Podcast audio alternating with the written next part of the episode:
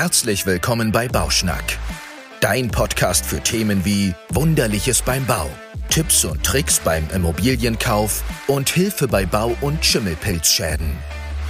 Dein Host Sören Niefünd führt Interviews mit Maklern, Rechtsanwälten, Notaren und Handwerkern. Dadurch bekommst du hochqualitative Expertise direkt aus der Branche. Viel Spaß! Herzlich willkommen bei Bauschnack Folge 3. Ich freue mich, dass ihr wieder mit dabei seid. Mein Name ist Sören Niefünd. Was schauen wir uns heute an? Heute schauen wir uns die Bauten aus dem 1900er Jahr an. Also das heißt die, die über 100 Jahre alt sind und die schon ein bisschen was erlebt haben. Die haben zwei Weltkriege erlebt und die Baukonstruktion ist auch ja, sehr gut. Manchmal sehr gut, manchmal sehr schlecht. Ich freue mich aber, dass diese Gebäude noch da sind und wir immer mehr mit denen zu tun haben, weil es doch interessant wird, diese Immobilien zu besitzen, beziehungsweise die auch auszuweiten, zu entwickeln zu Mehrfamilienhäusern. Deshalb freue ich mich, dass wir uns die heute antun. Also, Woran erkennt man quasi diese alten Gebäude? Die sind sehr charakteristisch mit den Außenwänden. Die haben so Stuckapplikationen dran. Die haben meistens eine geputzte Fassade. Und, ähm, also kennt jeder, da ist dann so ein Drachenkopf draußen an den Fensterbänken unterhalb und da sind so Ornamente dran und das ist alles ein bisschen schnörkelig und sehr stark verziert. Ähm, die einzelnen Balkongeländer sind sehr schön hergestellt von einem damals wahrscheinlich noch einem Schmied. Und ja, es macht Spaß, die alten Immobilien sich anzuschauen, wenn sie gut saniert sind. Wenn sie nicht so gut saniert sind, dann sind das eher eigentlich traurige Gestalten. Aber solche alten Gebäude habt ihr sicherlich schon mal hier in Norddeutschland gesehen.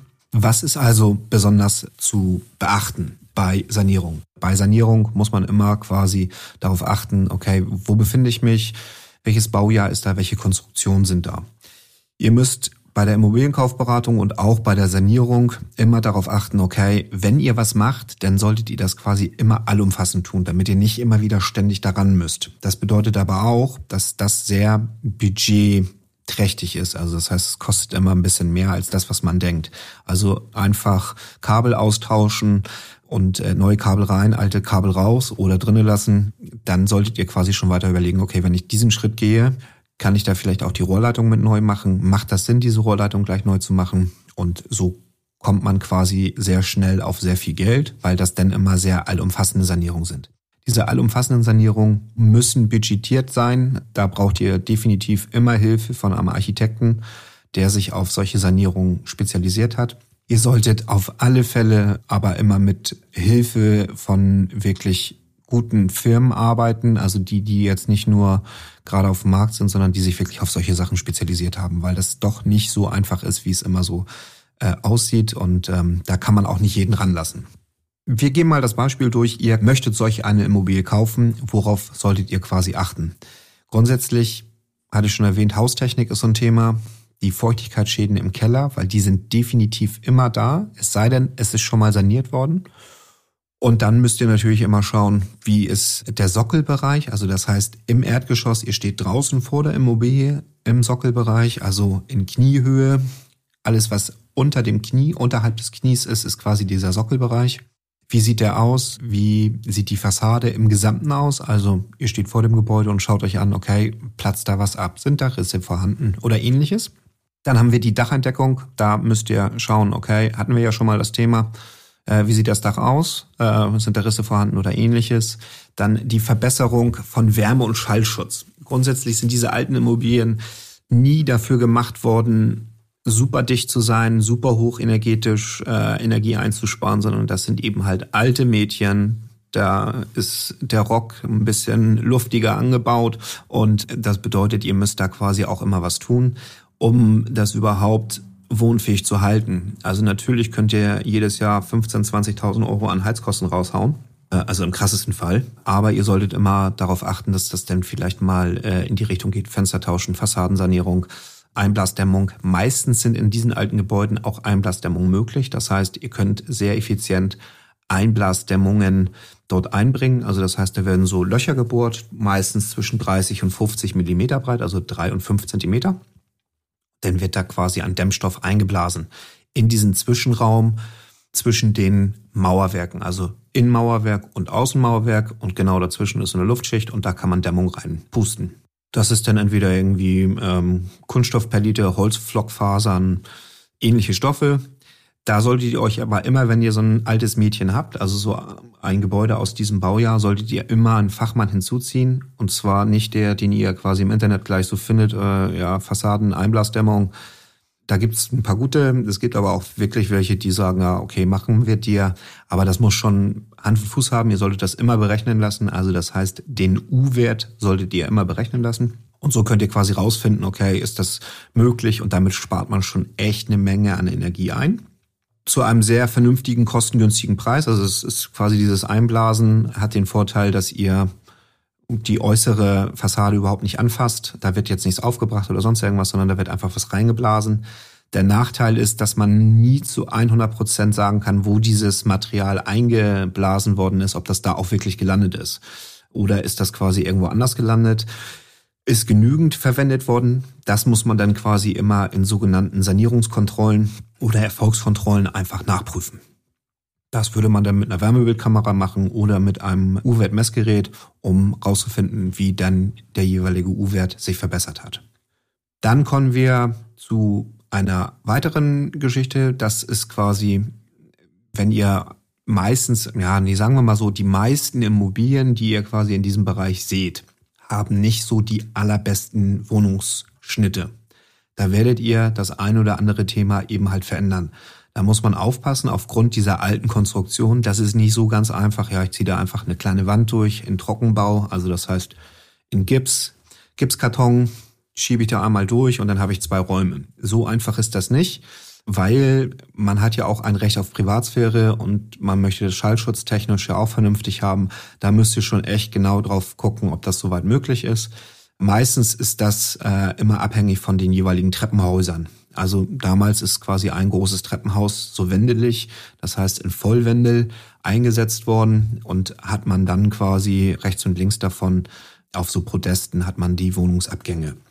Da muss man nur gucken, okay, ähm, passt das oder äh, Wohnungsabgänge oder Raum, Raumabgänge, ne? also je nachdem, wo ihr, was ihr denn eben halt kauft, eine Wohnung oder eben halt ein Gebäude oder ein Einfamilienhaus so. Da solltet ihr dann eben halt immer gucken, okay, passt der Schnitt zu mir. Das ist ja in der ersten Folge ja auch so gewesen. Ihr solltet auf alle Fälle schauen, dass ihr die jeweiligen Schnitte habt, ob die Immobilie zu euch passt. Dann müsst ihr auf alle Fälle, wenn ihr irgendwie was an den Wänden machen wollt und an den Decken, müsst ihr darauf achten, da sind ja auch Stockarbeiten. Diese, wenn ihr die Stockarbeiten nicht mögt, gibt welche, die mögen das nicht, dann solltet ihr auf alle Fälle ja Decken einziehen lassen und ähnliches. Da müsst ihr quasi auch mit Kosten rechnen, die ein wenig erhöht sind. Die sind nicht so massiv erhöht, aber wenn ihr schon dabei seid, die Decken zu machen, könntet ihr auch bis zu der Verteilerdose die jeweiligen Stromleitungen neu machen. Also das heißt, die Deckenbeleuchtung, da würde ich dann auf alle Fälle schon mal neue Kabel mit reinziehen. Also ihr merkt, das ist nicht, es ist so ein ganz sehr verwobenes System. Bei diesen alten Immobilien, da muss man wirklich sich einen Plan machen. Ich empfehle euch grundsätzlich immer, wenn ihr solch eine alte Immobilie in einem renovierungsbedürftigen Zustand besichtigt, immer einen Sanierungsfahrplan zu machen. Das heißt, was ist wann zu tun? Und in welcher Art und Weise sollte es quasi getan werden und in welchem Umfang sollte das getan werden. Also nicht, dass ihr dann, äh, ich sage jetzt mal, die ganzen Wände da aufreißt, weil ihr der andere Kabel haben wollt, habt aber direkt nebenan vergessen, die Rohrleitung mitzutauschen. Und da muss man dann quasi schauen, wie es denn quasi so in dem Sanierungsfahrplan Sinn macht. Dann haben wir bei diesen alten Gründerzeitbauten grundsätzlich immer eventuelle historische Fassaden. Da müsst ihr gucken, okay, ist das quasi in einem erhaltungswürdigen Zustand, also denkmalschutzgeschützte Fassaden. Das ist so, dass viele sagen, um Gottes Willen, das ist sehr, sehr teuer, wenn denkmalgeschützt ist. Das muss nicht immer denkmalgeschützt sein. Mit dem Denkmalschutzamt kann man ganz normal mit diesen äh, Themen einfach umgehen. Der Vorteil ist, es gibt so steuerliche Vorteile, man kann quasi Sanierung voll 100 Prozent absetzen. Dafür muss man sich aber immer in dem Bereich dieses denkmalschutzwürdigen Fassade oder auch Treppenhaus. Also in Hamburg gibt's ja mehrere denkmalgeschützte Häuser unter anderem Schielerhaus ähm, oder der Sprinkenhof. Das sind so wirklich denkmalgeschützte Häuser, die von außen sowie von innen, also Treppenhäuser sind auch denkmal oder können auch denkmalgeschützt sein. Und dann darf man da nicht einfach irgendwie eine neue Farbe nehmen oder sich ein neues Treppengeländer anbauen oder ähm, Fenster tauschen. Da muss man quasi wirklich genau schauen, in welchem Rahmen ist das. Es sollte aber erstmal nicht abschrecken, sondern da sollte einfach nur ein großes Ausrufezeichen hinter sein, ob man das auch so möchte, wie man das gerne haben möchte. Ne? Also man, einem muss immer bewusst sein, dass das so bleibt, wie es jetzt ist, nur eben halt ein bisschen neuer oder ein bisschen schicker.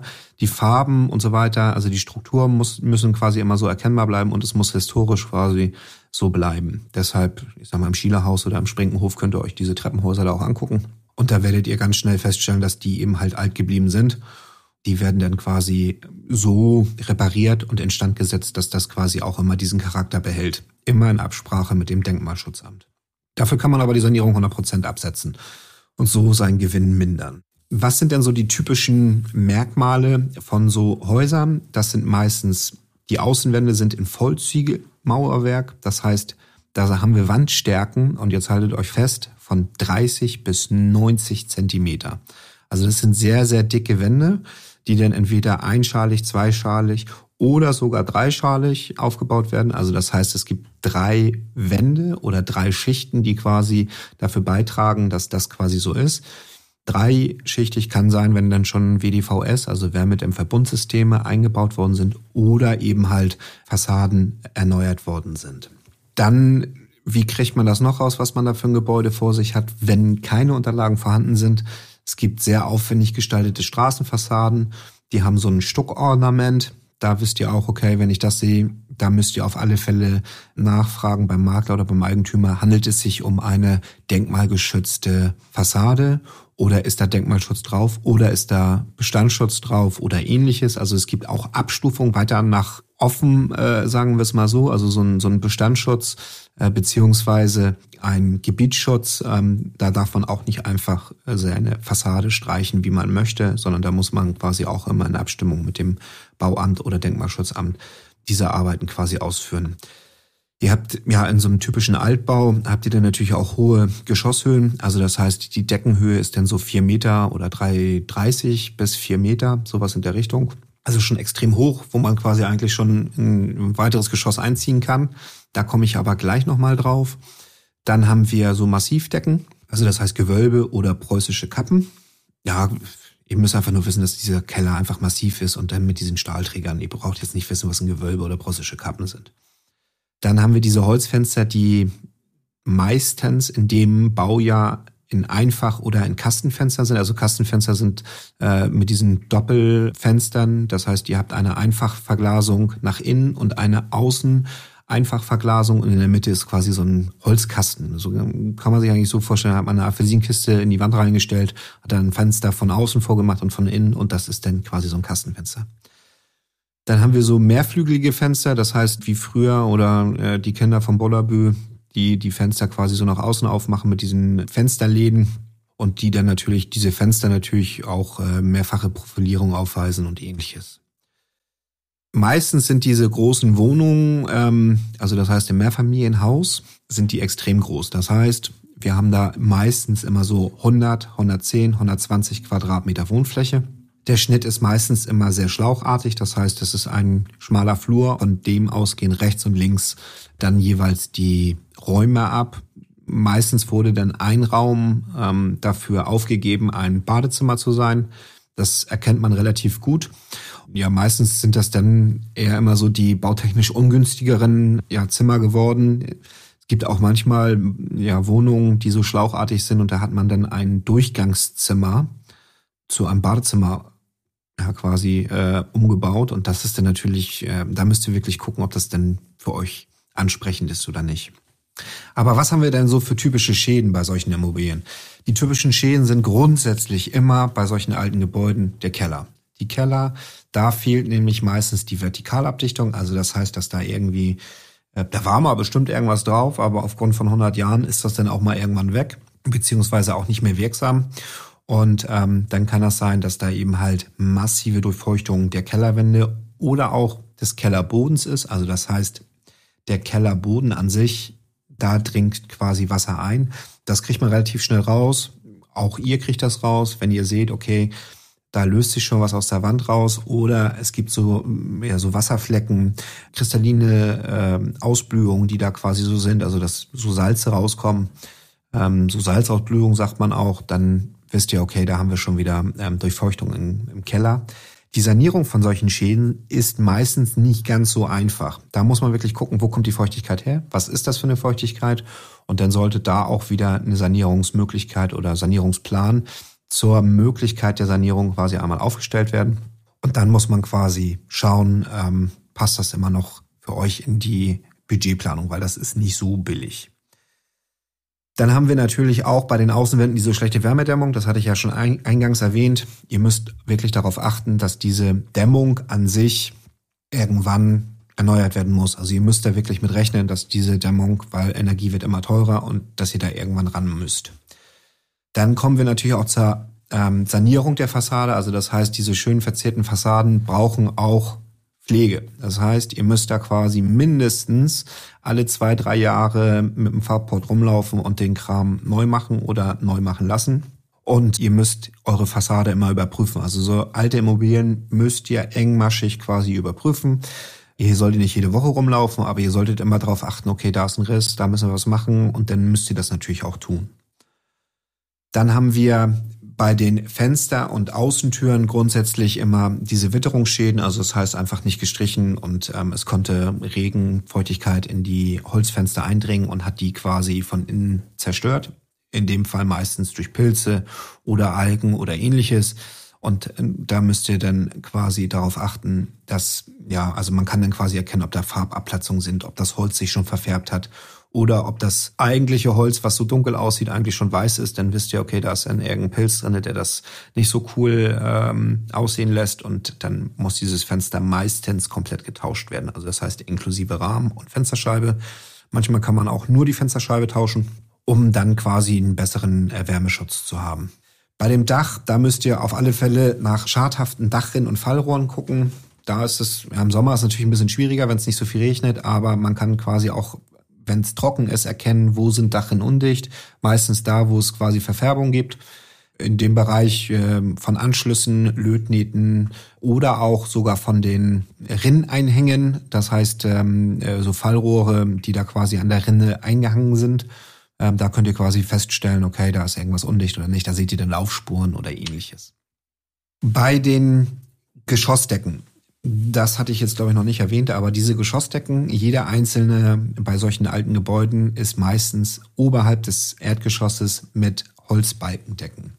Das bedeutet, die gesamte Decke beziehungsweise der Boden ist mit Holzbalken hergestellt. Da sind dann einmal von A nach B rübergelegt, also das heißt einmal von links nach rechts oder von äh, X nach Y, je nachdem von wo man sieht. Sind dann fette Holzbalken eingebaut worden und darauf ist dann quasi ein, ein Bodenbelag gekommen, der dazu äh, führt, dass man da quasi sehr viel hört. Meistens ist es dann mit Kokos noch als Dämpfung eingesetzt worden und ähnliches.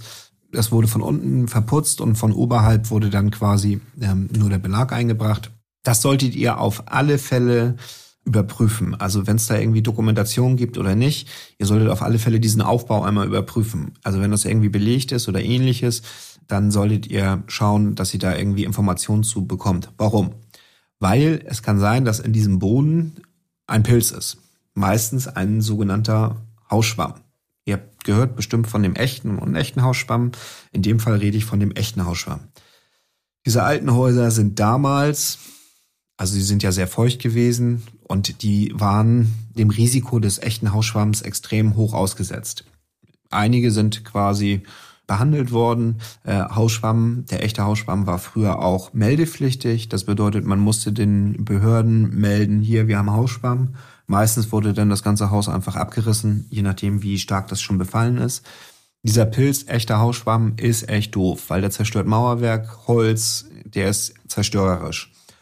Und der wächst extrem schnell. Also ihr könnt so ein Gebäude mit echten Hausschwammbefall innerhalb von zwei Jahren komplett abschreiben. Also das heißt, der durchfrisst wirklich alles und macht, dass äh, Mauerwerk nicht mehr tragfähig ist, Holz nicht mehr tragfähig ist. Wo er nicht rangeht, ist Stahl. Aber ähm, der kann ja diese Auflager quasi auch betreffen und dadurch ähm, von diesem Stahl äh, auflagern und dann bewegt sich auch der Stahl und das ist dann irgendwie nicht so cool. Da solltet ihr auf alle Fälle gucken, ob es da die Frage auf alle Fälle nochmal stellen, gibt es irgendwie ähm, Anzeichen oder gab es mal irgendwie ein Hausschwamm oder ein echter Hausschwamm? Äh, gab es eine Sanierung zu einem Hausschwamm? Wenn das so ist, dann muss man wirklich nochmal gesondert danach fragen. Da kommen wir aber noch in einem weiteren Verlauf zu einer echten Hausschwamm-Podcast-Folge, damit ihr auch wisst, okay, was mache ich eigentlich, wenn der echte Hausschwamm da war? Weil das würde auch den Rahmen extrem sprengen.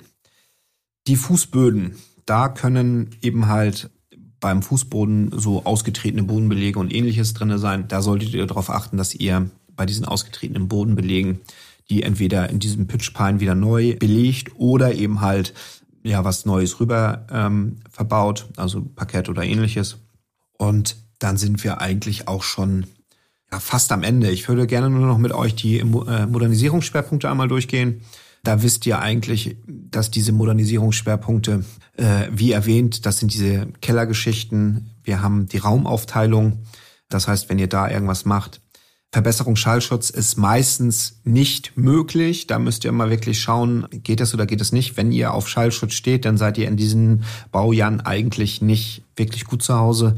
Ähm, also das bedeutet Schallschutz, höre ich andere oder hören mich andere. Das ist Schallschutz, also in beide Richtungen. Das bei solchen alten Gebäuden eigentlich fast gar nicht möglich. Dann sind meistens diese Schwerpunkte auch noch die Reparatur und Erneuerung der Fenster. Da solltet ihr auf alle Fälle ein Augen drauf haben und in dem Zuge auch den Wärmeschutz, also im Grunde genommen der Fassade eine Dämmung einbauen oder ähnliches. Ihr müsst ähm, in Wärmeschutz natürlich auch immer an das Dach denken. Das sollte auch mitgedämmt werden. Also das heißt der Dachboden an sich. Ja, dann haben wir noch die Haustechnik, in, Innenbauteile und dann sind wir eigentlich schon auch am Ende. Wenn ihr Fragen habt, äh, schreibt mir gerne unter podcast at hamburg-baugutachten. Ich freue mich, dass ihr wieder mit dabei wart. Ich würde mich natürlich auch freuen, äh, wenn ihr den Podcast äh, weiterempfehlt oder weiterleitet. Lasst mir gerne einen Kommentar da und bewertet mich mit positiv. Fünf Sterne habe ich euch schon mal voreingestellt. Alles, was da unter ist, ist irgendwie doof, aber nee, wäre cool, wenn ihr mich auch bewertet. Das hilft mir wirklich sehr. Ja, Fragen, Anregungen gerne per Mail. Alles weitere könnt ihr auch gerne bei uns auf der Homepage einmal nachlesen unter hamburg-baugutachten.de. Und dann sind wir am Ende. Ich freue mich schon auf die nächsten Folgen mit euch. Bis dahin, eine schöne Woche noch. Tschüss, tschüss. Das war Bauschnack, dein Podcast für alles Wissenswerte rund um Immobilien. Als Baugutachter in Hamburg und Norddeutschland helfen wir dir beim Immobilienkauf und bei Bauschäden. Schau doch mal auf unserer Webseite vorbei www.hamburg-baugutachten.de. Und wenn du keine Folge mehr verpassen willst, abonniere den Kanal. Bis zum nächsten Mal.